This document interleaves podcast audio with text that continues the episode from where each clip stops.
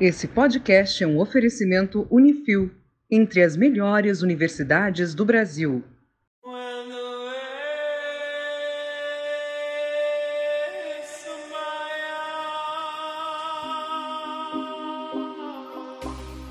Eu sou o engenheiro Murilo Braguin e você está ouvindo ao podcast do Engenharia Científica. E nesse podcast a gente não vai falar da construção da Grande Pirâmide. Não vai mesmo, tá? Bom dia, boa tarde, boa noite. Engenheiro Leonardo Negrão. E essa é a mistura do Brasil com o Egito. Essa é a mistura do Brasil com o Egito. Tem que deixar-me pra dançar bonito. E aí pessoal, tudo bem? Aqui é o Bruno. E ninguém sabe como as, as pirâmides foram construídas, porque óbvio que foram os alienígenas. Olá, pessoal, tudo bem? Aqui é a Vanessa Deister e eu não aconselho você ouvir esse episódio na hora do almoço. No podcast de hoje, a gente vai voltar com a nossa temática de construções históricas, dessa vez falando das pirâmides do Egito, entendendo a evolução dessas construções, entendendo que não foram alienígenas, ou quem sabe foram, a gente vai especular aqui isso. E a gente não vai falar novamente da grande pirâmide, a mais famosa, a gente não vai falar como ela foi construída, porque ninguém sabe como foi construída. Então a gente vai voltar a história das pirâmides, não desta pirâmide. Mas ficou um podcast muito legal, então aproveitem aqui a mais um podcast do Engenharia Científica.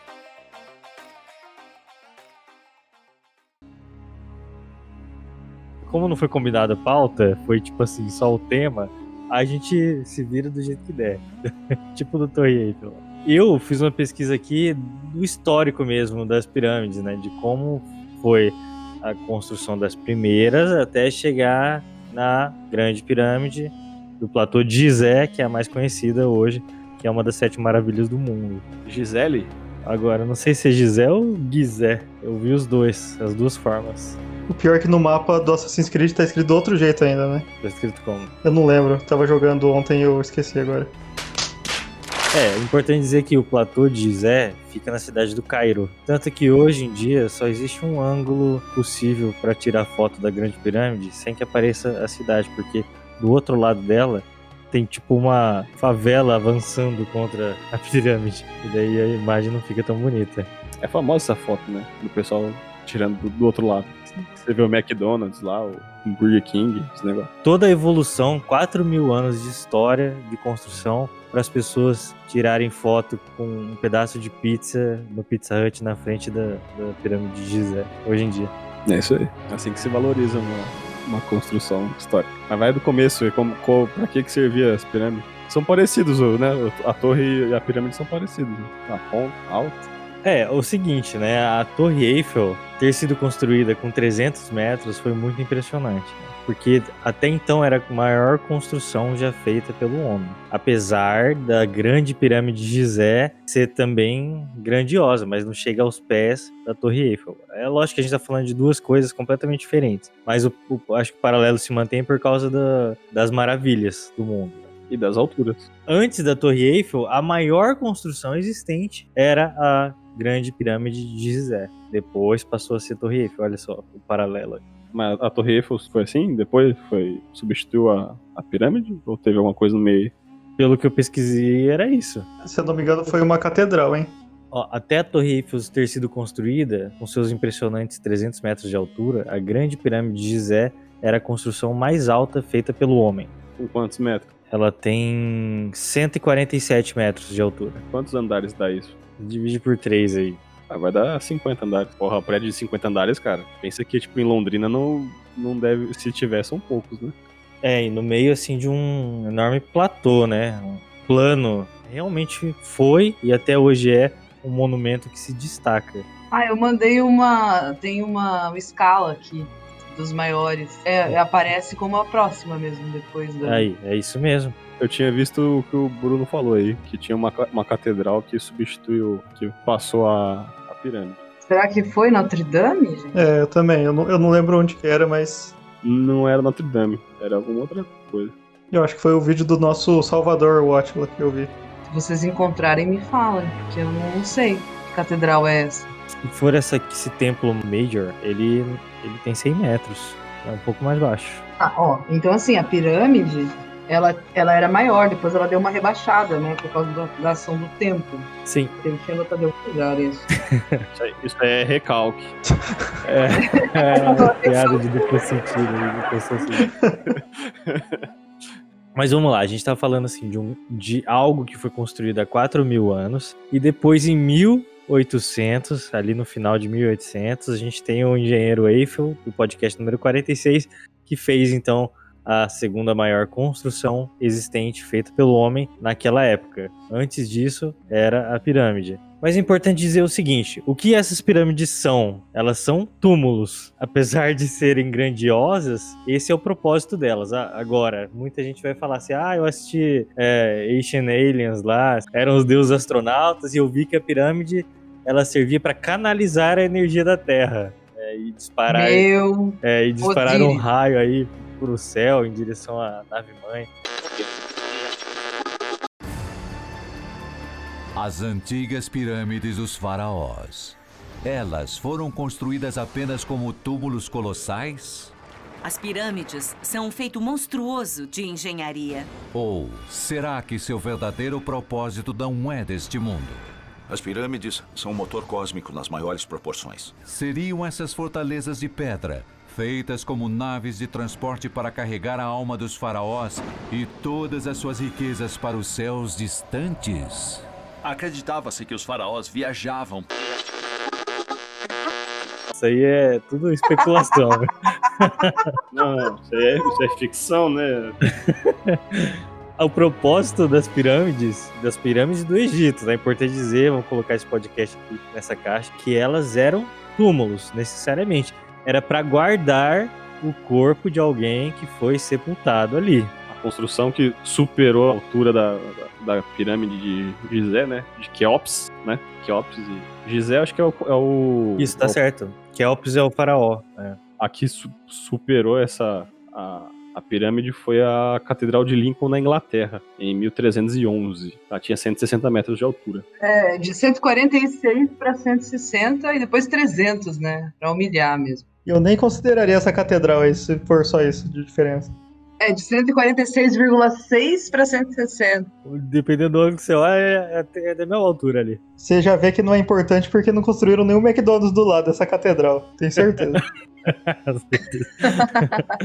Então, vamos falar o seguinte: primeira coisa que a gente tem que entender sobre essas construções dessas pirâmides é que elas foram projetadas pelo, por um faraó da época chamado Snéfero. Ele foi a pessoa que impulsionou esse movimento de construção de pirâmides no Egito 4 mil anos atrás. Pensa assim, que nós temos na história do Egito 30 dinastias. É coisa pra caramba. As pirâmides de Gizé, que são as mais famosas, elas estão na quarta dinastia, entre 3000 e 2300 a.C. Então, assim, é- é- é- o negócio é bem antigo. Acho que é um ponto, né, para chamar a atenção, que o negócio está lá até agora, sem, sem cimento, né, pedra encaixada, e, e que eles também sepultavam, né, os faraós, as pessoas também tinham todo esse cuidado, né, com os mortos, muito antes das pirâmides. Então, antes das pirâmides nós temos as mastabas, e depois das pirâmides nós temos os hipogeus. Então, eles continuam pensando em maneiras especiais de sepultar os seus mortos. A pirâmide foi um período que ficou ali entre a terceira e a quarta dinastia muito muito forte, né? Como tipo de construção e, e isso que você falou é importantíssimo, né, Murilo? É lembrar que é uma construção mortuária, um túmulo diferente e assim muita gente acaba confundindo porque antes das pirâmides, né, historicamente, a gente tem lá na Mesopotâmia outras construções muito grandes, né, que também tinham outros propósitos que não eram túmulos. Então nós temos os igurates lá em Ur, por exemplo, que eles serviam para guardar um pouco da colheita, né? E também serviam como templo. Então a- a- os igurates parecem muito com aquelas pirâmides astecas. Né? E também as pirâmides astecas. É, essas pirâmides elas vão, elas vão ter uma configuração muito parecida é, com esses igurates. Então elas são templos. Ou seja, templo você, você entra, você faz alguma coisa lá dentro. Túmulo não, você sepulta e lacra. Então a pirâmide do Egito não foi feita para turista entrar. E é por isso que, inclusive, periodicamente eles fecham a pirâmide por conta de umidade e por conta de risco de dano né, ao patrimônio ali da humanidade que foi feito para ficar lacrado. Perfeito, é isso mesmo. Então, assim, os egípcios acreditavam na ressurreição e praticavam o processo de mumificação. Um dos objetivos desse processo era o de preservar o corpo a qualquer custo, pois acreditavam que aquele corpo físico da pessoa, né, se levantaria e andaria no outro plano. Deixa eu ver que eles estavam errados, né? Ué, não sei, quem sabe? Quem sabe o cara andou mesmo no outro plano, né? É, aquele corpo lá não, não andou, né? tá bem conservado, né? O que eles acreditavam é o seguinte: sem ter um corpo intacto, o faraó não poderia existir no outro mundo. Então era crucial proteger essas múmias contra ladrões. Então, para serem protegidas, né, elas precisariam ficar dentro de algum lugar que fosse lacrado a Vanessa falou. Então, realmente era um túmulo, um invólucro para proteger esse corpo, sabe por quanto tempo? Por toda a eternidade. Simplesmente assim. E elas têm um porquê ter aquele formato, que a gente vai explicar aqui. Mas aí o, o conhecimento vem e cada um escolhe o que faz, né? Os alienígenas dão conhecimento e cada um sabe o que ah. faz com isso, né? Você disse que os alienígenas vieram lá pro, pra, pro ano 3000 a.C. e depois voltaram em mil e pouco depois de Cristo? Mas é lógico. Eles tiram férias, né? Eles voltaram pra ver, e aí, galera? O que, que vocês fizeram aqui com esse, com esse conhecimento de pirâmide que eu passei pra vocês? É que eles foram pra Páscoa, pra Ilha de Páscoa, e depois voltaram. ah, nossa, que mistura, né? Tá tudo, tudo louco aqui. É que eles, eles voltam periodicamente, né, Léo? Cada 500 anos eles, eles dão uma passada aqui. Bem, é, só pra ver como é que tá, só. É, cada, cada 500 anos, eles licitaram, cada 500 anos eles vêm medir. Grandes pilhas de pedras sobre as areias do deserto egípcio. Você estava falando uma coisa bem importante que é as múmias.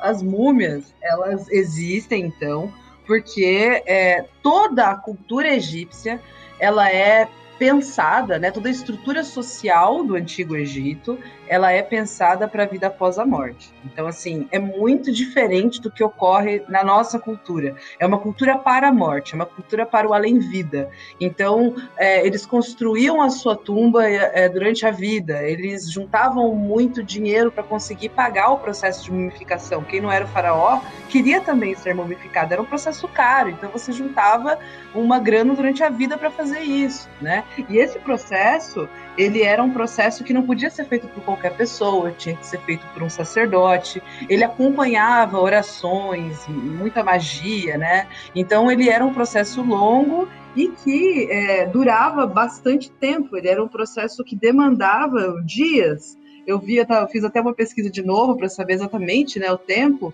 É, durava 35 dias. Eles achavam que o coração era o órgão mais importante, então o coração era o único órgão que ficava dentro da múmia. Todos os outros órgãos eles eram retirados. Então, o fígado ia para um potinho chamado canopo, aí o estômago ia para um outro, o intestino para o outro, os rins para o outro. E o cérebro, eles achavam que era muito aquoso, que não era importante, então eles enfiavam tipo uma agulha pelo nariz Espero que ninguém esteja ouvindo isso enquanto está almoçando. É, eles enfiavam tipo uma agulha dessa de crochê no nariz e cutucavam até o cérebro sair pelo nariz, assim, para tirar né, aquela água do, da cabeça. E aí, depois de fazer todo esse trabalho, é que eles mergulhavam o corpo do indivíduo numa substância que era uma mistura de bicarbonato de sódio é, e sal de cozinha por 35 dias para só depois você fazer as ataduras, né? Para depois você colocar no sarcófago. E aí, dependendo da sua posição social, você tinha vários sarcófagos diferentes, o primeiro, o segundo, o terceiro.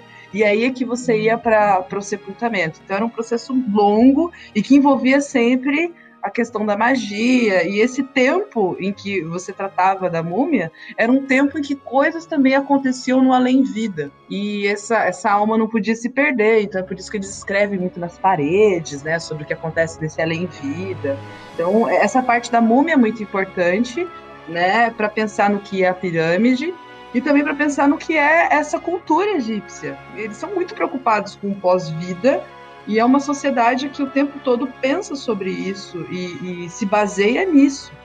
Ô Vanessa, isso aí se mantém até hoje ou mudou muito? Você sabe? Só curiosidade mesmo. Nossa, mudou muito. Você tem a última dinastia egípcia, ela acaba ali quando você tem a, a dominação, né? Você tem, começa a ter o cruzamento com os gregos e depois com os romanos. E aí, quando a gente entra na Idade Média, você tem todo um problema religioso também. Ixi, hoje não tem. Essa religião ela se perdeu completamente, né? Ela começa no Assassin's Creed Origins e termina no Assassin's Creed Odyssey. Achei que você ainda tem que jogar ainda. As datas são exatamente as seguintes, ó. É, você está em 3 mil de Cristo, tá? E você tem o fim, todo esse império aí das dinastias egípcias em 332 a.C. com o Alexandre Grande. Então, esse é o. Gente, assim, historicamente, é, a gente teve muito mais tempo de Egito, muito mais tempo dessa religião que a gente está discutindo aqui do que do próprio cristianismo. Verdade. A gente está falando de 3 mil anos antes de Cristo. Então, a unificação que você tem lá no começo do Alto Egito com o Baixo Egito, na né, história do Egito, começa com com esse faraó, que é o, o Menes, né? Que ele vai fazer essa junção, e em 3 mil de Cristo. Então você tem uma, uma história muito mais longa se bobear se a gente comparar, né, do que do que a nossa, do que a nossa era aí do DC, né, que a gente agora não usa mais antes de Cristo, depois de Cristo. Agora os livros têm trazido antes da era comum e pós era comum, para não levar uma religião só em, em, consideração e levar todas. Agora Inclusão. os livros começam a trazer é, era comum, pós era comum, não é mais a CDC, né? Na época da Cleópatra, junto do César ali, que era, acho que é a Cleópatra sétima. Acertou, miserável. teve várias Cleópatras. Né? As pirâmides já tinham 2.500 anos, ou seja, estavam afastadas das pirâmides muito, muito mais do que o tempo de Cristo até agora. Historicamente, a gente às vezes não para para pensar o quanto isso é antigo. E aí, é, é óbvio, né? Acho que tem uma coisa que é importante pontuar, que nós estamos na África. A África não é um país, é um continente.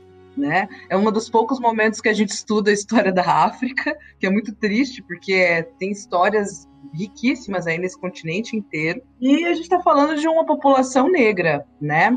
É, é, tirando a Cleópatra, que não era né, é a famosa Cleópatra, a, a, maioria das figuras que a gente estuda dos faraós são, são, são pessoas negras. Né? E aí, assim, vamos pensar que no século XIX, que é quando surge, eles conseguem retomar muita coisa, muito do estudo é, é, sobre o Egito. Eu acho que o grande marco é quando eles conseguem traduzir os hieróglifos, né? Quando a pedra de Roseta ela é traduzida e aí, finalmente, o Champollion fala: olha, eu, eu consegui eu vou mostrar para o mundo o que está escrito na parede, porque ninguém sabia até então. E isso vai demorar, acho que até o século XVIII, né, para conseguir ser traduzido.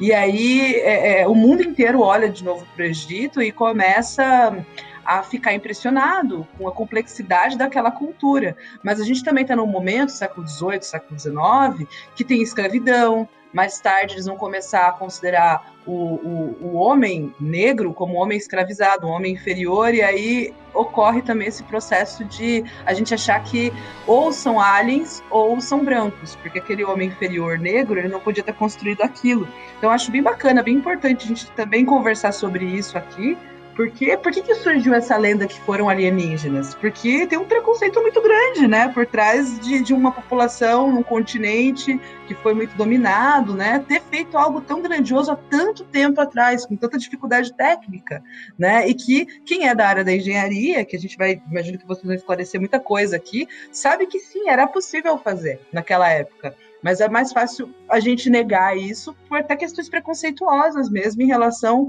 ao desconhecimento da história e, e uma coisa que vem, vem de, do século XIX, da gente achar que a África inteira é inferiorizada, etc. Quão grandiosa essa civilização era. O que acontecia ali no, no Egito, que a Vanessa até falou aí sobre o foco na vida após a morte, eles ficavam aglomerados em sociedade, conviviam entre si justamente ao redor desses templos, porque se eles se afastassem dos sacerdotes que fariam um ritual de mumificação e eles morressem, por exemplo, no meio do deserto, era o fim, sabe? Literalmente o fim. Você não, não teria vida após a morte, sem, sem passar pelo ritual. E é importante dizer isso. Então, eles não, não eram uma cultura expansiva nesse início do Egito, né? Mas daí entra um cara que ficou famoso por causa das pirâmides, que é esse faraó Snéfero, que ele é das primeiras dinastias do Egito, igual a Vanessa falou, que tem várias, né? que ele começou a expandir suas fronteiras. É muito importante a gente entrar nessa história de, de como funciona o rio Nilo, porque o Nilo ele tem os períodos de cheia né, e os períodos de seca. E esses períodos de cheia, eles vêm do degelo de montanhas africanas, que faziam com que o rio se elevasse em 10 metros. Todo o leito fluvial ficava fertilizado por um tempo. Desenvolveram grãos, trigo, várias coisas nessas regiões. É, e a gente está falando do rio que tem 960 quilômetros de área cultivável ali ao redor da extensão dele. O rio mais extenso do mundo, ele compete com o nosso rio Amazonas, tá? Ele é gigantesco. Ele nasce lá nos planaltos da Uganda, ele termina lá do outro lado, no, no norte do mar Mediterrâneo. É um negócio colossal né? E naquela época ele tinha áreas muito mais pantanosas, eles tinham campinas, partes com, uma campina rica em animais de caça, então era um pouquinho diferente desse desertão que a gente imagina que é, né, ao redor ali do Nilo hoje. Eu acho que isso também é legal a gente comentar, né? Não era só miséria, né?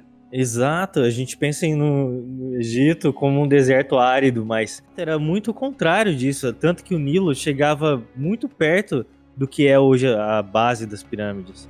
Então eu chegava quase tocar nessa base, de tanto que ele aumentava de volume nas cheias. É, e aí quando ele aumentava de volume, ele deixava essa camada de humus, eu achei aqui silt orgânico, e aí é, essa, essa camada que permitia que aquela superfície arenosa, né, e, e ficasse fértil, ficasse rica e possível de ser cultivada. E aí a gente está falando de um povo que passou todo esse tempo estudando a, a parte planície, planalto, geografia, hidrografia, como carregar água de um lado para o outro, como armazenar água. É por engenharia, né? São anos, décadas, séculos de engenharia para chegar até a dinastia que vai fazer o, as pirâmides. Lembrando que antes das pirâmides, a gente tem lá na Mesopotâmia, que não é tão distante assim, geograficamente, o pessoal que já fazia os igurates. Então, assim, você tem um conhecimento muito grande já de engenharia que vem aí da história para chegar nas pirâmides, né? É muito mais plausível que tenha sido feito pelo homem do que por uma, qualquer coisa que venha do, do, espaço, inclusive, se você for pegar a questão histórica por trás, né? Isso, é importante a gente mostrar como era a civilização, como era essa organização social, de deles usarem o rio como projetos de construção para irrigação mesmo. Então, quando o rio enchia, fertilizava as terras ao redor, eles começavam a se organizar e fazerem canais de irrigação mesmo.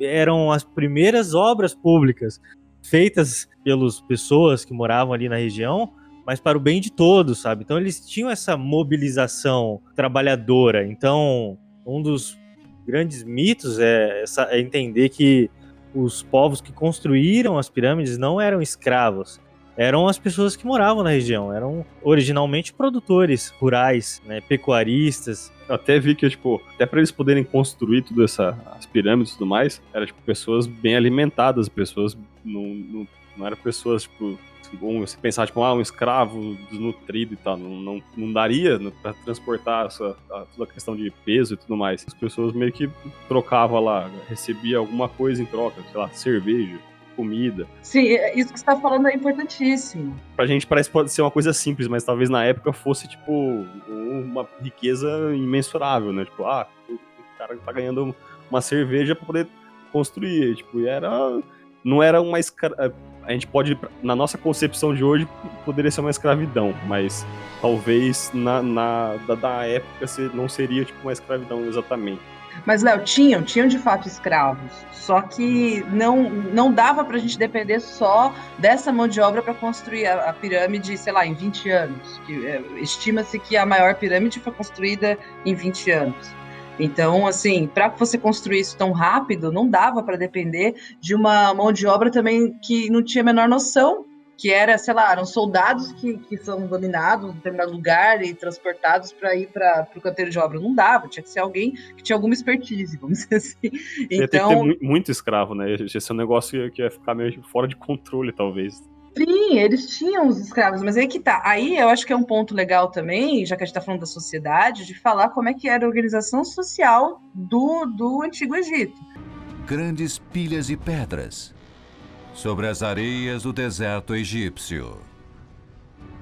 Você tem o faraó, que é essa figura que é um soberano, né? Mas eu acho que uma coisa importante é a gente colocar aqui o faraó, além de um soberano secular, ele também é a manifestação viva do deus Horus. Aí quando ele morre, ele vira o Osíris, né? E outro Horus substitui ele.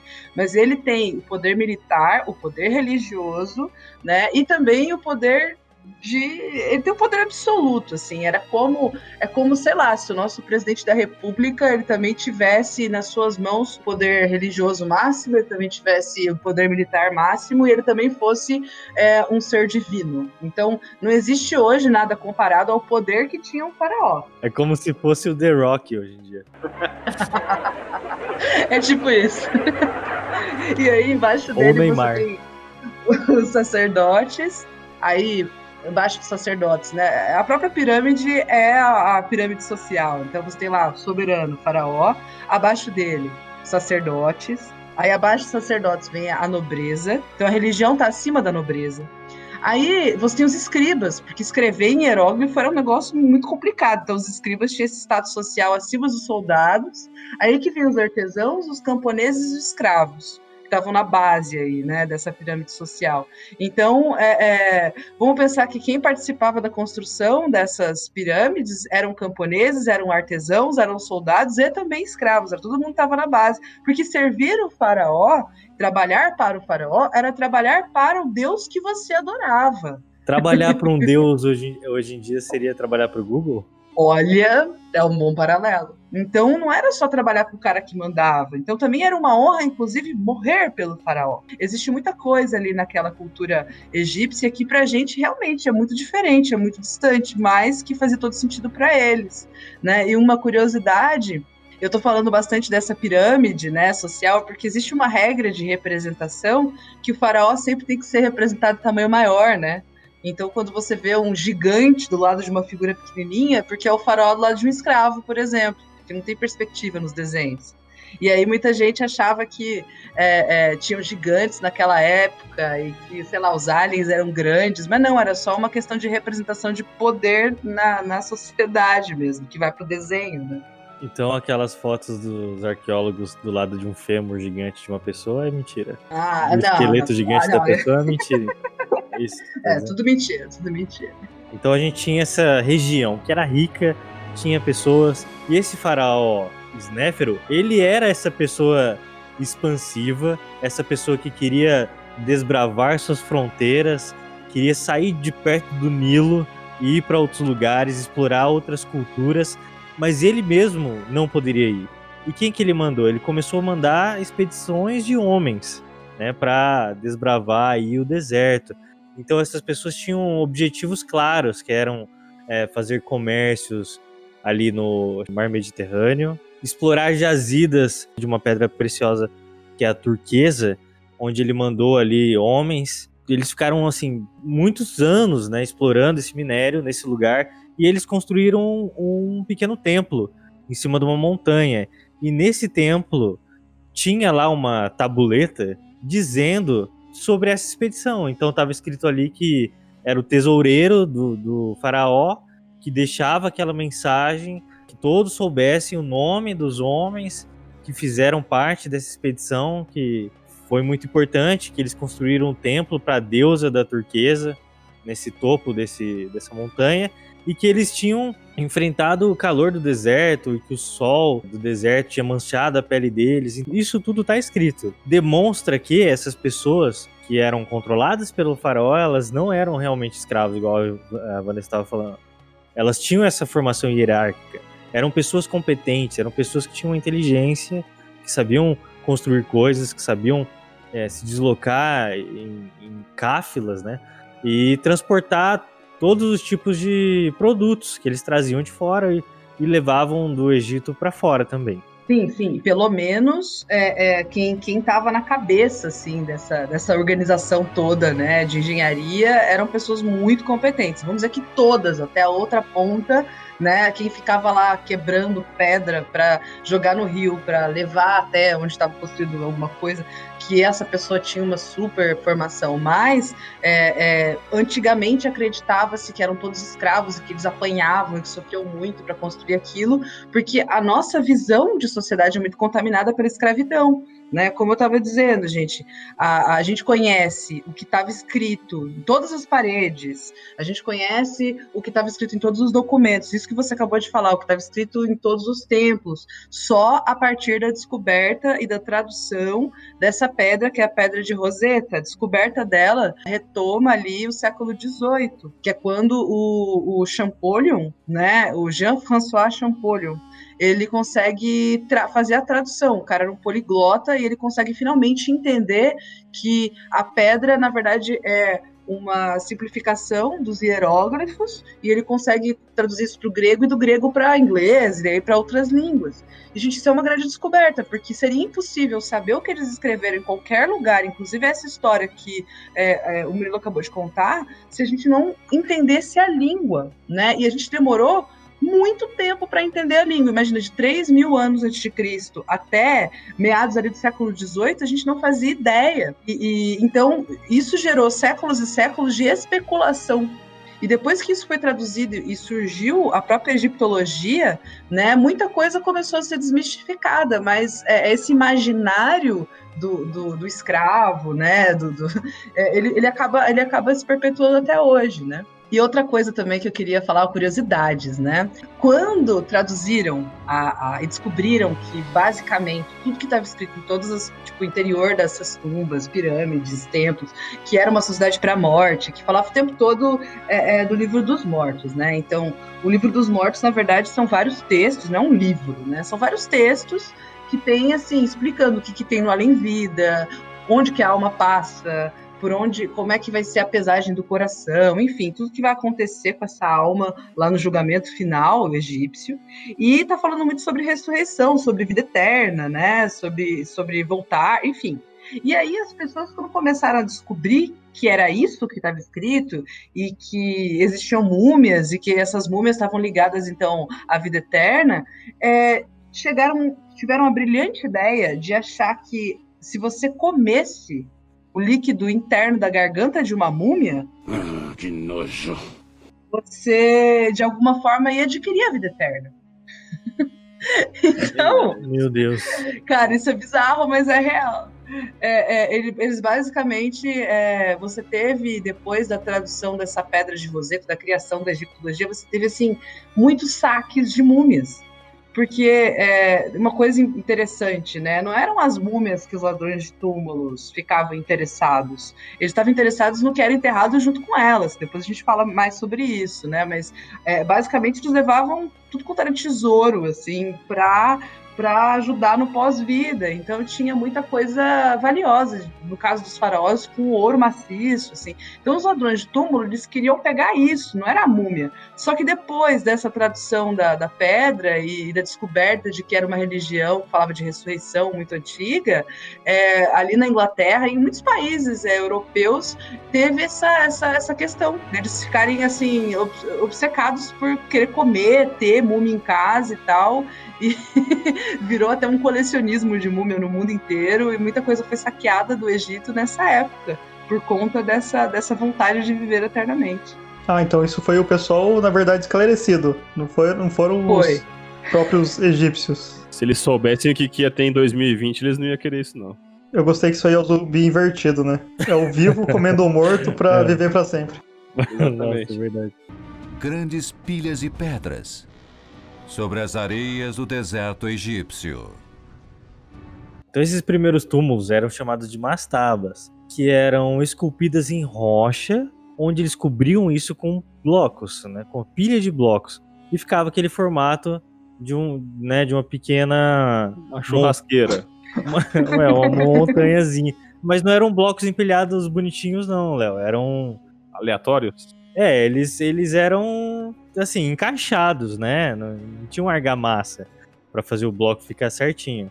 Mas essas mastabas, elas deixavam o sarcófago no subsolo e era protegido com essa tampa de, de pedras, né? De pedras empilhadas, encaixadas, para evitar com que esses túmulos fossem saqueados. Seria um bloquinho, a gente quase pode colocar quase um tronco de pirâmide, e aí ela tem essa parte de baixo, o sarcófago, onde ficava a pessoa enterrada, ficava embaixo da terra. E ali ao redor do sarcófago que eles colocavam os tesouros, né, as coisas que eles levavam, e eles selavam esse túnel inteiro. Então, na verdade, por que, que até hoje tem tanta gente que acha que lá no Vale dos Reis ou, ou nesses lugares onde tinham muitas mastabas é, é possível ainda encontrar alguma novidade? Porque ninguém sabe exatamente onde estão embaixo da terra esses sarcófagos. Tanto que agora, recentemente, foram descobertas muitos sarcófagos num túnel só embaixo da terra. Justamente porque eles eram selados, eles eram feitos de uma maneira que se perdessem com o tempo, para realmente ninguém mexer, né? E que a mastaba é, ela é uma forma de túmulo construída para todo mundo, não só para as pessoas mais importantes ou para os faraós. Já as pirâmides elas eram só dos faraós, porque ninguém tinha dinheiro nem poder para construir essa pirâmide, e tem uma relação também com o deus Sol, né? Como eu disse, o uh, faraó ele é a personificação, a manifestação de Horus.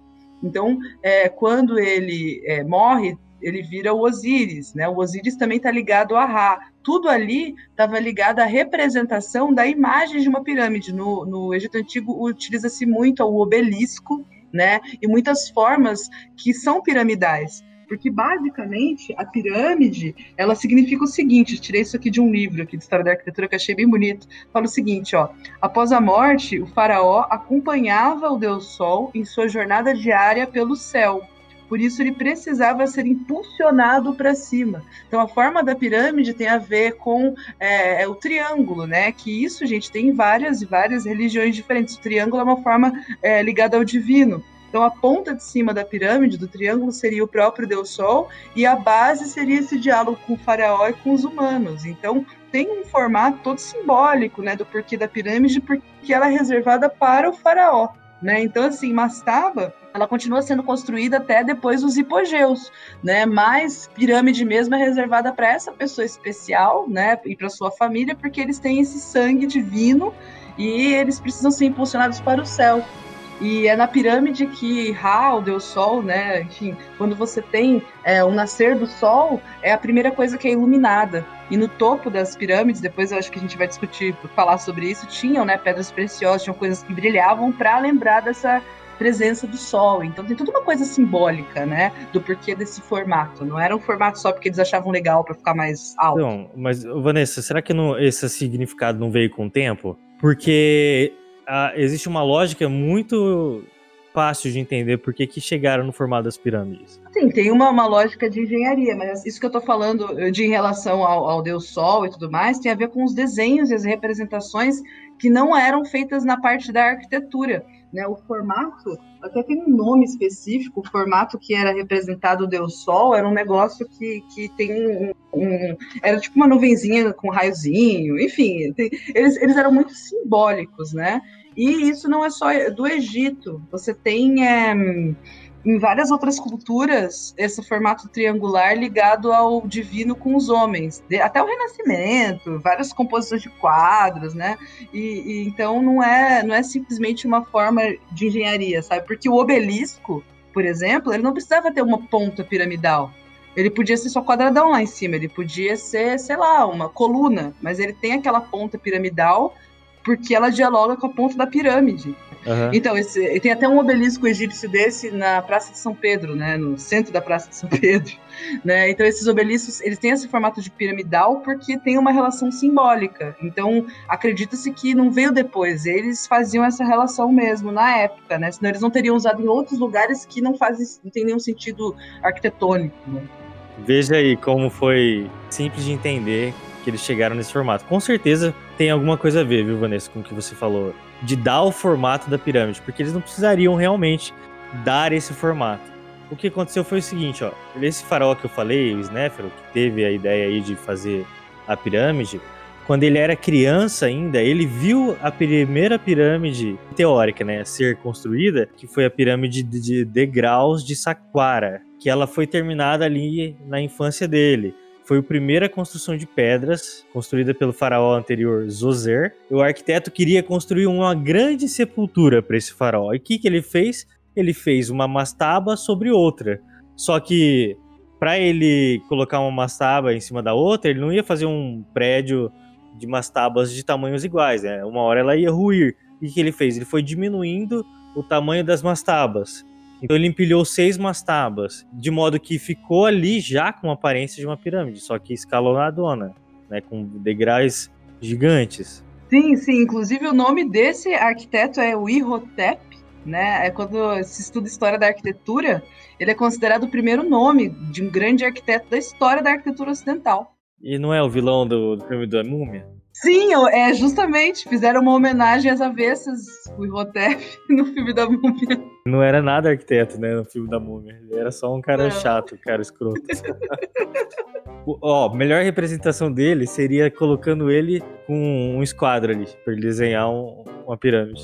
Não, podia ter feito qualquer coisa. Mas esse filme é interessante porque, não sei se vocês lembram dessa, desse filme. Não é o último filme da Múmia, o, né, o que tem o Tom Cruise, é esse anterior, esse raiz aí. É, esse filme, pode ver que a múmia ela vai se regenerando conforme ela vai encontrando os canopos, que são aquelas caixinhas, porque ela tá encontrando os órgãos dela. É verdade. É... Não sei se vocês tinham parado pra pensar nisso. Né? Aham, faz sentido agora, viu? Não tinha entendido isso aí. Ela agora vai juntando os pedaços dela. Mas ela não coloca o cérebro com- com agulha. Não, porque eles não guardam, né? O cérebro já era. É por isso que ele é meio bobão, deve ser por isso. Porque não tem cérebro.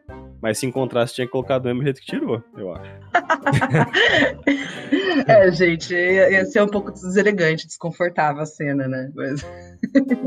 Mas não, eles não preservavam o cérebro, eles achavam que, inclusive, as emoções, né, era uma coisa do estômago, do coração. Eles tinham um conhecimento de anatomia muito assim, era um conhecimento muito superior para outras culturas da época, justamente por essa relação de, de abrir o corpo, de olhar o cadáver, de retirar os órgãos. Então eles tinham, eles sabiam da importância do coração, eles sabiam da importância de cada órgão. Conversar com alienígenas era importante. né? Mas eu te cortei, você tava falando sobre construir uma mastaba em cima da outra, Isso, que é então- importantíssimo. E que horas que você vai explicar como é que eles empilharam as pedras sobre pedra? Que pedra sobre pedra? Da pirâmide grande lá, cara. Não, cara, não vou explicar isso aí não. Então, o Snéfero, ele falou assim, olha, eu acho que eu tenho aqui a solução para fazer um túmulo inviolável. É colocar uma mastaba em cima da outra. Então foi isso que ele fez. Então ele decidiu criar essa pirâmide também escalonada, agora um pouco maior do que essa anterior, colocando oito mastabas, que foi a pirâmide de Maidum. E essa pirâmide de Maidum, ela é interessante porque quando ela foi descoberta, você percebe que internamente ela foi mal acabada. As pirâmides que a gente conhece, as mais famosas, internamente elas são muito bem trabalhadas na pedra, elas têm um corte muito retilíneo, enquanto que essa de Maidum, ela não, não tinha nada disso, sabe? Ela era feita com uma pedra quase rudimentar. É. nas coxas. É interessante falar que a pirâmide anterior, aquela de Zoser, ela não foi feita com pedras tão bem entalhadas. Elas eram pedras rudimentares, o que serviu também para causar uma grande instabilidade. Então aqui essa pirâmide de Maidum que veio logo em seguida, que pegou um pouco da experiência dessa anterior, você já percebe as pedras mais bem cortadas, faziam com que elas tivessem um encaixe melhor. É engraçado porque quando a gente fala das mastabas, a gente vê a câmara sepulcral no subsolo, de modo que, que o peso da pirâmide não influencia muito no que acontece dentro da pirâmide, porque você tem todo o solo ao redor segurando esse peso todo. E aqui nessa pirâmide de Maidum, a câmara é, mortuária, sepulcral, ela fica acima do solo. Então, o que, que foi feito aqui? Foi feito um teto escalonado internamente. Porque, do contrário, aquele teto ruiria. Então, você enxerga a forma piramidal do lado de fora e também do lado de dentro dessa pirâmide, nessa pequena câmara que tem ali. É, o que acontece é o seguinte: quando ela foi terminada, o faraó ainda estava vivo. E era um mau costume da época você fazer o túmulo da pessoa enquanto ela ainda estava viva. Ele deveria ser terminado um pouco depois dela morrer, para ela conseguir ser enterrada ali. Então o que acontece? Eles terminaram essa obra escalonada do jeito que era anterior, só que eles não concluíram ela aí, eles não pararam por aí. Eles falaram: olha, O que a gente pode fazer aqui para melhorar esse túmulo, né, até aguardar a chegada da morte de, desse faraó. Então vamos colocar ali uma camada fina externamente para a gente deixar essa pirâmide aí com um formato então clássico piramidal que a gente conhece, aquele formato onde a gente tem uma inclinação única do lado de fora. E deu problema, porque essa pirâmide aí, ela colapsou. O que era colocado lá de fora era uma pedra triturada, um calcário triturado. E, e ele ficou ali depositado nesses grandes degraus. E com o tempo, com a ação do vento e outras, outras coisas, ele foi realmente se desfazendo e caindo. Né? Então ele, ele não ficou agregado na pirâmide. Essa é a famosa pirâmide torta. Essa não é? ainda não, não é pirâmide torta ainda. Não é? Não é. Ah, desculpa pelo spoiler. Essa é uma pirâmide muito feia, porque você enxerga um bloco interno angulado, como se fosse uma torre mesmo, como se fosse um princípio de uma pirâmide do jeito que a gente conhece, mas do lado de fora todo o revestimento destruído, caído ao redor. Né? Ele fica com uma ponta, é uma pirâmide como se fosse uma ponta é, enfiada em um entulho ao redor. Sabe? Eles acharam que ia colapsar do lado de, de dentro também, que a câmera interna ia, ia desabar. Eles desistiram, então foram 20 anos construindo essa pirâmide para chegar no final ela colapsar o revestimento externo e eles desistirem de usá-la. Por isso que ela não não chegou a ser terminada, as paredes internas não foram terminadas. Lembrando que essas pirâmides são praticamente maciças, né? Tipo, a câmara, essas câmaras internas, elas são muito estreitas. Exatamente. Então, é interessante que quando exploraram essa pirâmide, você via ali vigas de madeira que serviriam para içar esse sarcófago, mas não existia nada que indicasse que esse sarcófago havia sido colocado lá dentro. Tanto que entraram na câmara e não tinha nada, era um espaço vaziozão. Não tinha inscrições nenhuma e tinha um templo ali no pé da pirâmide que também foram construídos onde as tábuas de inscrição, as paredes, né, as colunas, mas sem absolutamente nenhum escrito. Então, aí como que descobriram, né, que tinha sido esse faraó que tinha construído? Então, mil anos depois, um escriba da época foi lá e fez marcações nesse templo dizendo que havia encontrado a pirâmide de Snéfero, a primeira pirâmide de Snéfero, e que aquela pirâmide não havia sido usada. Olha só como é contada a história. Foi só, foi só um teste só. É, e o arquiteto dessa desastrosa obra aí foi o filho dele. Então, o que, que, o, que, que o, o pai fez? Ele poderia ter falado assim: olha, não deu certo, eu não vou fazer. Mas ele falou assim: olha, vamos fazer outra, maior, mais bonita. e daí eles decidiram fazer essa pirâmide de Dachau, construída com duas vezes o volume da anterior. E a solução agora foi, então, inclinar a base desde o começo. Então as pedras não seriam depositadas mais na horizontal, em forma de mastabas, e sim inclinadas formando já aquele ângulo clássico da pirâmide que a gente conhece. E daí resolveu o problema do revestimento externo de calcário. O revestimento não caiu realmente, tanto que é uma das pirâmides até hoje mais preservadas. Ele ficou ali naquele formato. O que aconteceu foi um problema interno agora. Lembra que eu falei daquele teto escalonado pelo lado de dentro? Então eles fizeram de novo o teto escalonado e eles agora não fizeram a câmara novamente acima do solo, mas fizeram abaixo do solo. Então, mesmo com o teto escalonado, mesmo abaixo do solo, ela ainda apresentou problemas de colapso. Então, olha só, curiosamente, né? Dizer assim, o acesso à câmara mortuária ficava acima do solo, no meio da altura da pirâmide, da inclinação da pirâmide. E tinha uma rampa de 70 metros até chegar na base e mais 45 metros até chegar no subsolo, que ainda não era câmara mortuária, ela abria num vestíbulo de 12 metros de altura. Eles resolveram externamente, fizeram internamente maior para ver o que dava, mantendo o teto escalonado, então abrir essa câmera lá dentro, depois você subia esses 12 metros para daí chegar na câmara mortuária sepulcral, que daí essa câmara tinha 17 metros de altura e também um teto escalonado.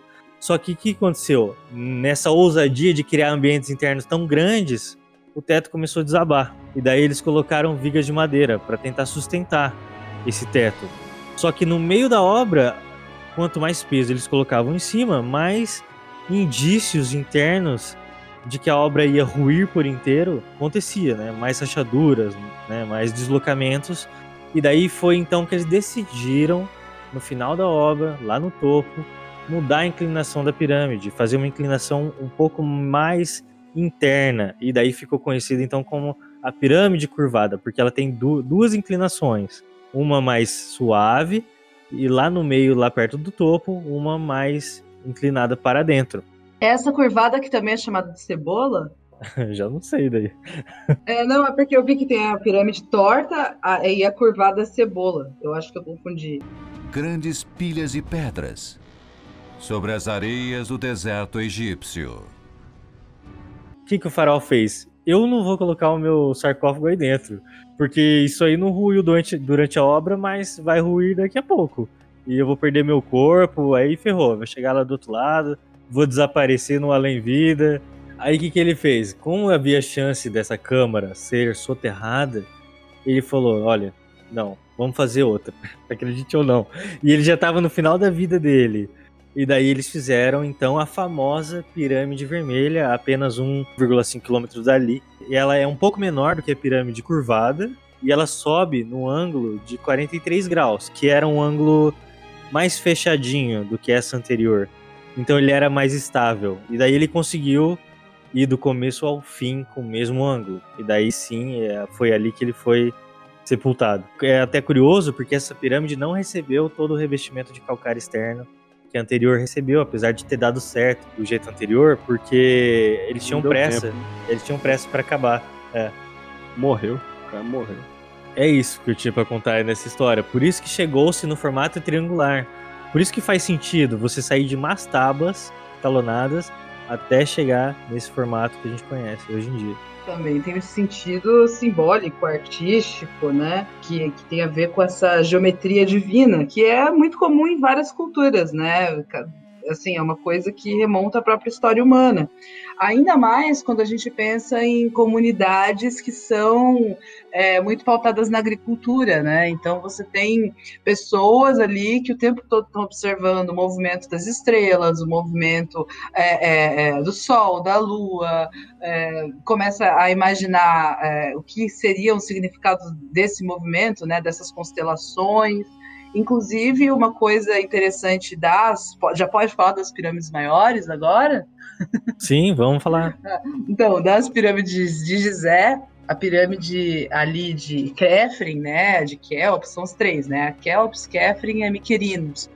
Elas são alinhadas com os pontos cardeais, né? Então, é, você tem pessoas que têm muito tempo para observar na época que não tinha Netflix, né, gente? Não tinha Facebook, Instagram, internet, né? Não tinha rádio, tinha TV. Então você tinha os astros, o movimento, né, da natureza para observar e para buscar inspiração para fazer engenharia, arquitetura, arte e também para responder às grandes dúvidas que o homem sempre teve, que acontece comigo depois que eu vou embora, que meu corpo vai embora, né? E, e, então, assim, é interessante porque eles buscavam esses alinhamentos. Dentro da pirâmide maior, né, de Kelps, por exemplo, você tem entradas de ar que são alinhadas com algumas constelações.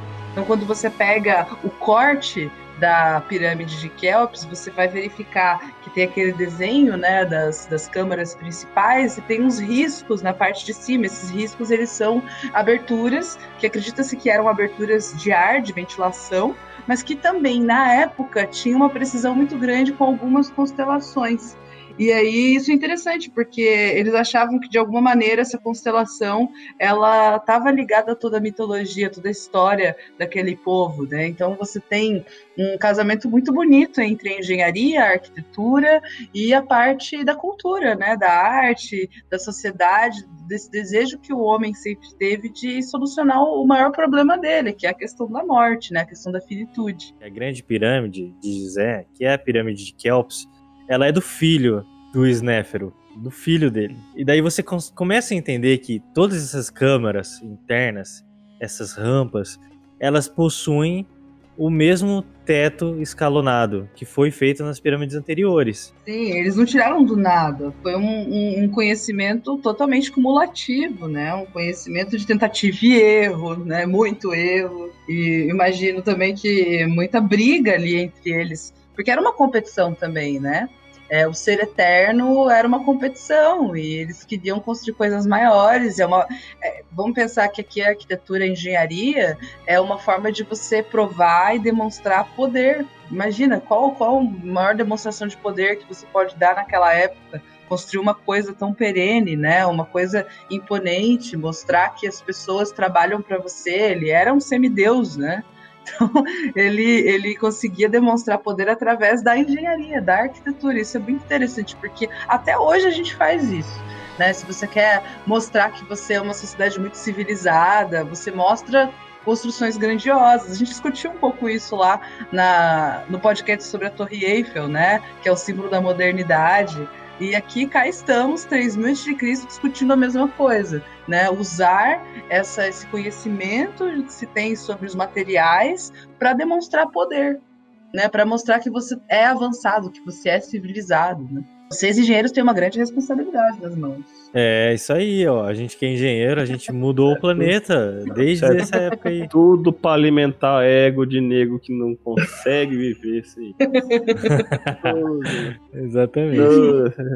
Assim, uma coisa legal, eu acho que falar que eles tinham uma técnica para cortar esses blocos, né? Eles tinham o rio a, a seu favor para transportar, eles aproveitavam as cheias para transportar esses blocos de pedra de um lado para o outro. Então, é isso que toda essa história que precede a Grande Pirâmide não é encheção de linguiça do podcast, né? É algo realmente importante para entender como é que eles chegaram lá né? E, e, existem várias e várias teorias de como foi possível ser feita, né? Essa, essas pirâmides. Eu acho que a, as mais aceitas é que eles arrastavam com uma espécie de trenó, né? Esses blocos de pedra já cortados e lá em loco eles faziam os acabamentos com lixas, né? Iam encaixando. Era um grande Tetris, era um grande Minecraft. e é porque era fácil, né? Minecraft é fácil. Ah, é fácil. Não é tão fácil, porque tem um creeper que vem e te mata. tinha gente pra caramba, né? Então, assim, além de tudo, eles tinham uma mão de obra abundante, velho. E aí, assim, é, eu acho que. Não sei, você vai querer falar como é que foi construído ou não? Não, eu não sei como foi construído. Ninguém sabe. Tem umas teorias de que eles faziam umas rampas, né, e empurrando, de que eles. Tem até uma teoria que eles construíram de cima para baixo. Essa eu acho. Eu acho... Ah, não. Sei não. Esculpiram a pirâmide na pedra é, deles. É, porque a gente tá falando de uma construção que é basicamente maciça, né? Ela tem pouca coisa lá dentro. É, por causa do Indiana Jones, muita gente acha, né, que, que tem várias câmaras, antessalas, mas na verdade é um negócio maciço, um grande túmulo que não foi feito para ninguém entrar. Né? Então você tem, na verdade, três câmaras lá dentro. A maior, onde tem essas saídas de ar, que eu falei que era onde foi realmente o lugar de sepultamento do faraó.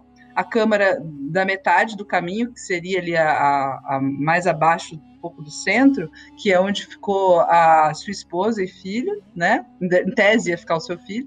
E aí tem aquela, aquele momento Indiana Jones que é o embaixo da terra, que provavelmente foi construído para que o ladrão de túmulo tentasse primeiro procurar algo ali embaixo e se encontrasse ficasse preso, né? Ou se perdesse ali no embaixo da pirâmide. Mas é, é, isso que tem dentro da pirâmide. Sempre estão tentando encontrar portas novas e, e sempre eles acabam descobrindo alguma coisa quando colocam robozinhos entre as pedras, né, para encontrar. Mas é muito difícil abrir essas portas porque realmente não foi feito para ser aberto, né? O negócio que é todo selado. Você pode colapsar toda a estrutura por conta por conta disso, né? De tentar descobrir alguma coisa.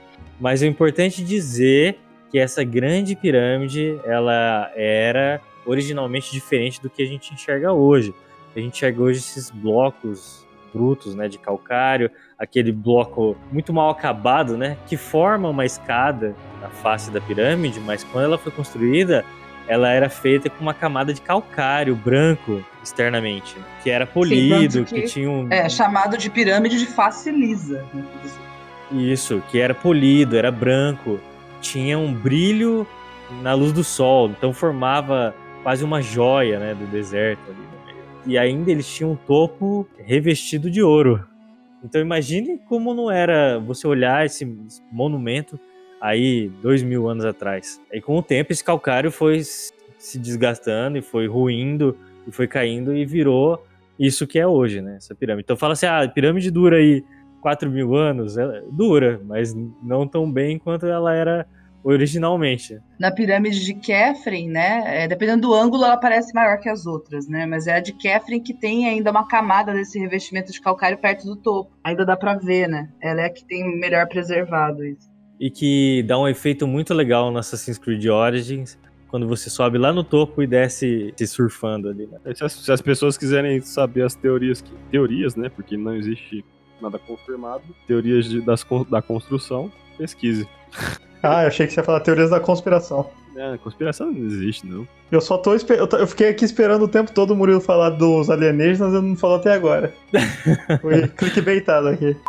Então é isso, pessoal. Se vocês ouviram a gente até aqui, principalmente se vocês aprenderam alguma coisa, não se esqueçam de seguir Engenharia Científica nos agregadores de podcast, principalmente no Spotify. Acesse também engenhariacientifica.com.br. O link de contato de todo mundo que participou dessa gravação vai estar aqui na descrição. E o nosso WhatsApp é 043 9969 50891. Então é isso. Muito obrigado e até a próxima. Eu vou dizer agora como é que foi a construção dessa pirâmide. Veio um OVNI, ele fez um holograma e as pessoas foram completando esse holograma e no final formou a pirâmide. É você no The Sims, quando você vai colocar uma mesinha assim, fica o formato da mesinha no lugar e só vai lá alguém e coloca depois, então. Exatamente. Até esse negócio assim, ah, por que, que tem pirâmide então em todos os cantos do planeta, com civilizações que nunca se encontraram? Então, isso aí eu vi no, no Nerdcast, que fez todo sentido para mim que para você fazer uma construção alta, a construção mais fácil e mais simples que tem é uma pirâmide, que você começa com uma óbvio. base larga e vai afinando. Né? Então é ela, essa vai, vai virar uma pirâmide, querendo ou não. Dá para uma criança um Lego para ela fazer qualquer coisa, ela vai fazer uma pirâmide. Então não foram alienígenas, pelo menos não nessa parte. Por favor, não é para subir na pirâmide, principalmente para tirar selfie, principalmente para fazer coisas proibidas, tá? É. Recentemente um turista fez isso, deu um problema. Olha, mas eu acho que vale a pena, porque tá no topo da pirâmide. você vai preso ali por uns oito meses, um ano, acho que vale a pena, viu? Já, você vai ter história para contar o resto da vida. Todo Natal você vai poder contar essa história. O cara foi pra tirar um selfie ali, ele tirou um selfie, se não me engano, nu, completamente nu ali, e aí foi preso claro, né? quando desceu. Claro que tirou nu. Agora, que existem curiosidades interessantes, sim, né? Que a base da pirâmide é feita de 360 metros, né? que poderia representar os dias do ano, né? Então tem toda essa questão do, do ângulo com constelações, né? Do, do ângulo com coordenadas.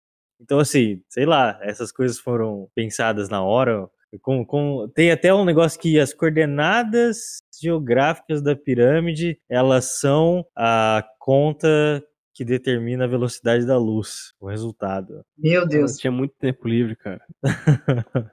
é, basicamente eu ia falar isso, é, não tinha nada. Eles só tinham que observar os astros e imaginar a coisa. Observar os astros e alguns OVNIs, né? a gente tem ali figuras gigantes, né? Então, alienígenas de 4 metros de altura, não sei, eu, eu não sei. Tem, tem a questão dos, dos dos crânios alongados. Existia um faraó chamado Amenófis IV ou Akhenaton. Ele governou o Egito entre 1352 e 1336 a.C. Esse cara, ele permitiu tá, uma pequena mudança naquelas regras de representação do Antigo Egito, porque ele realmente também fez uma modificação na religião. Ele tentou fazer uma. Ele tentou não, porque ele podia, ele fazia o que ele queria, ele fez uma reforma religiosa, instituindo o monoteísmo no Antigo Egito. Tá? E daí, como ele mexeu na religião, ele mexeu nos padrões de representação. A esposa do Amenófis é a famosa Nefertiti. E a figura da Nefertiti é uma figura muito mais realista né, a representação da escultura do busto da Nefertiti é muito mais realista do que outros.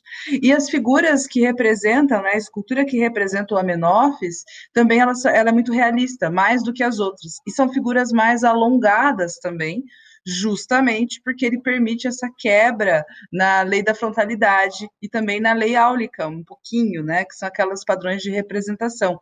Então, quando você pega o relevo, que eu acho que é o mais famoso, que tem o Akhenaton, a Nefertiti, com seus filhos, lembrando que um deles é o Tutankhamon, né, o famoso que foi, né, encontrado, todos eles têm um crânio que parece mais alongado. né? Primeiro, porque ele rompe o padrão de representação, e em segundo lugar, porque tem uma relação com moda, né? Também que eles buscavam alongar esse crânio. Então, isso quebra bastante a questão deles serem alienígenas, já que já foi comprovado que é muito mais a relação de desenho do que uma relação mágica, né? Fantástica. Era isso que eu queria contribuir no final. Acho que era importante falar sobre isso. Tá, aí eles têm o crânio alongado, eles estabelecem novos deuses, e quando acaba a linhagem deles, volta à religião anterior. Aí vai falar que não é alienígena? Não teve contato com alienígena? Claro que teve, eles só não deram certo. Aí eles foram embora e voltaram depois para fazer a Ilha de Páscoa. Você não vai absorver tanto conhecimento e ficar com a sua cabeça igual. Não tem como. Mesmo, o mesmo mistério também circunda a esfinge, aquela figura gigante que está ali na frente da, da, da, das três pirâmides de Gizé, né? Que ninguém sabe exatamente o que, que é. Alguns acham que é o próprio retrato do, do, de um dos faraós, né? Do Kefren, talvez. Outros falam que não. Mas ela também é maciça. Alguns acreditam que estudiosos falam que a própria esfinge é tipo aquela, ela é entalhada na pedra, né? Que ela estava ali antes das pirâmides. Então, assim, tem, a gente tem muitas, é, tipo, é, tem muito mais perguntas do que respostas. E tudo bem ser assim, faz parte do processo histórico. Eles não registravam absolutamente tudo, né? Eles falavam mais sobre as crenças deles nos livros dos mortos, né? E nas inscrições que tem dentro e fora aí das pirâmides, justamente porque eles acreditavam que depois da pessoa sepultada, então o que, que aconteceria depois que o que o faraó estivesse lá nesse local sepultado. Eles acreditam então que esse faraó ele vai ter um, um, bom tempo aí, ele vai ter que se encontrar primeiro, aí depois ele tem que encontrar o caminho do submundo ali, e lá ele vai ser julgado. De um lado vai colocar o, o coração dele numa balança, né, em frente a Mate, e aí do outro lado vai ter a pena, e, e se ele for justo, moral, é, reto, né, vamos dizer assim, aí ele vai conseguir ter a possibilidade de uma futura ressurreição. Senão, ele tem uma segunda morte, né? Existe um monstro que vai é, devorar essa alma. Então, eles têm toda uma crença muito forte com o que vai acontecer depois. Né? Essa, essa cena da pesagem vocês encontram em várias, vários lugares diferentes na internet. Tem lá o famoso Deus Anubis com uma balança, né? E aí tem é, o Osíris, 40 juízes vendo a sua, a, o seu julgamento, não é só com o faraó, com qualquer pessoa que vai ocorrer esse julgamento, e essa, essa imagem se chama cena da psicoestasia, né? a cena da pesagem do coração, e aí você tem vários personagens, e basicamente é isso que tem dentro da pirâmide e dentro dos templos também muito que a gente fala da pirâmide, mas os, os egípcios eles construíam templos incríveis, enormes, gigantescos, próximos e também distantes dessas pirâmides e que estão lá para visitação. E esses sim foram feitos para as pessoas entrarem, né? Então eles têm toda uma concepção diferente das pirâmides e menos mistério, justamente porque eles têm menos salas lacradas e coisas inacessíveis, né? Por questões estruturais, inclusive. Isso mesmo, exatamente. Eu acho que assim, a, a Esfinge em si já dá um podcast inteiro, porque tem tanta coisa pra falar dela que é bem interessante. Por favor, compartilhe aí. Não, não, vou ficar até amanhã aqui. Ô louco, fala um pouquinho. Não, a Esfinge, você vê que a construção dela é totalmente diferente do que tem ao redor das pirâmides. Ela pode realmente ter sido feita em um momento diferente, porque ela se aproveita do terreno da rocha que existe no solo mesmo, diferente do da pirâmide que foi feito com calcário bruto, né, que foi transportado, que nem a gente já falou aqui, por vários meios. A esfinge ela é esculpida ali, ela é um escavada no solo da região. Né? Tem indícios disso no, nas marcações que tem no solo que está ao redor dessa esfinge. Então a gente tem esfinge e a gente tem um bolsão, uma planície ao redor dela, né, que, que indica que ela foi escavada e aquele solo ao redor retirado dali, né? Tem várias coisas para falar dela, assim, nesse ponto. Então acho que a gente pode guardar isso para um, um outro podcast, deixar aqui na curiosidade dos ouvintes aqui. It ends here.